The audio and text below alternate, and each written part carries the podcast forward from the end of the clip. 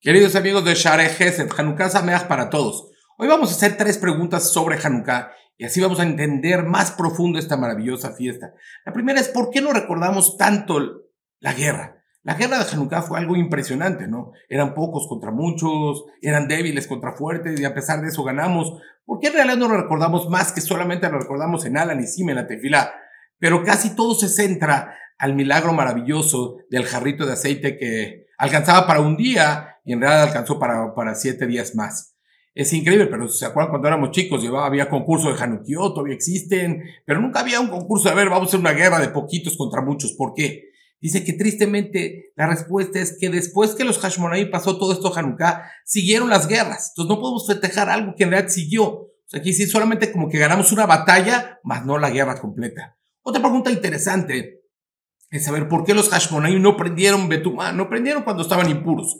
¿Para qué tienen que esperarse a hacerse puros o ir por un aceite? Podrían en realidad, está escrito Tumau Tibura, ellos podían prender con que, con cualquier aceite, no importa si era puro o no puro. Dice, no, los Hashmonaim querían dejarnos una enseñanza, un legado muy importante para todas las generaciones. Nosotros tenemos que entender que para nosotros no es igual el agua de la alberca que el agua de la tevilá que no es igual que dos, que dos aceites si uno está puro y uno está impuro. Si nosotros metemos estos aceites a un laboratorio, van a tener las mismitas características, las mismitas particularidades. ¿Qué es lo más importante? Que para nosotros, uno que es puro y con ese puedo prender la menorá, el otro es impuro y no se puede prender. Eso es lo que, lo que buscaban los Hashmonaim, para que nosotros prendamos y siempre que guardemos ese legado tan importante de que para nosotros la Torah es lo más importante. Y si la Torah dicta que tiene que ser puro, eso es lo que los Hashmonaim nos enseñaron.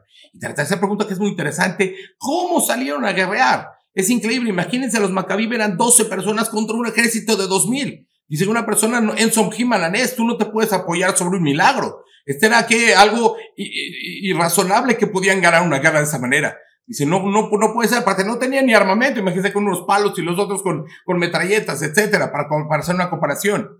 Dice, ¿saben cuál es la respuesta? No, la respuesta es que Moshe Rabenu dio verajá a la tribu de Leví desde hace muchos años.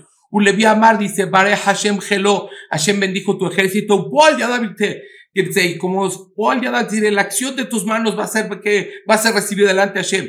Es quiere decir que Moshe les dio una garantía que iban a ganar una guerra. Nada más no les dijo cuándo. Dijeron los Hashmonim, ahorita es. Cuando el pueblo se está asimilando, cuando el pueblo se está yendo de la Torah, ahorita tenemos que salir a guerrear por ella. Y ya tenemos una ventaja, una seguridad de Moshe Rabenu que vamos a ganar. Entonces, por eso no se llama que se apoyaron, un milagro, apoyaron en un milagro. Al contrario, se apoyaron en las palabras de Moshe Rabenu. Salieron a qué? A la guerra, a ganar y la ganaron.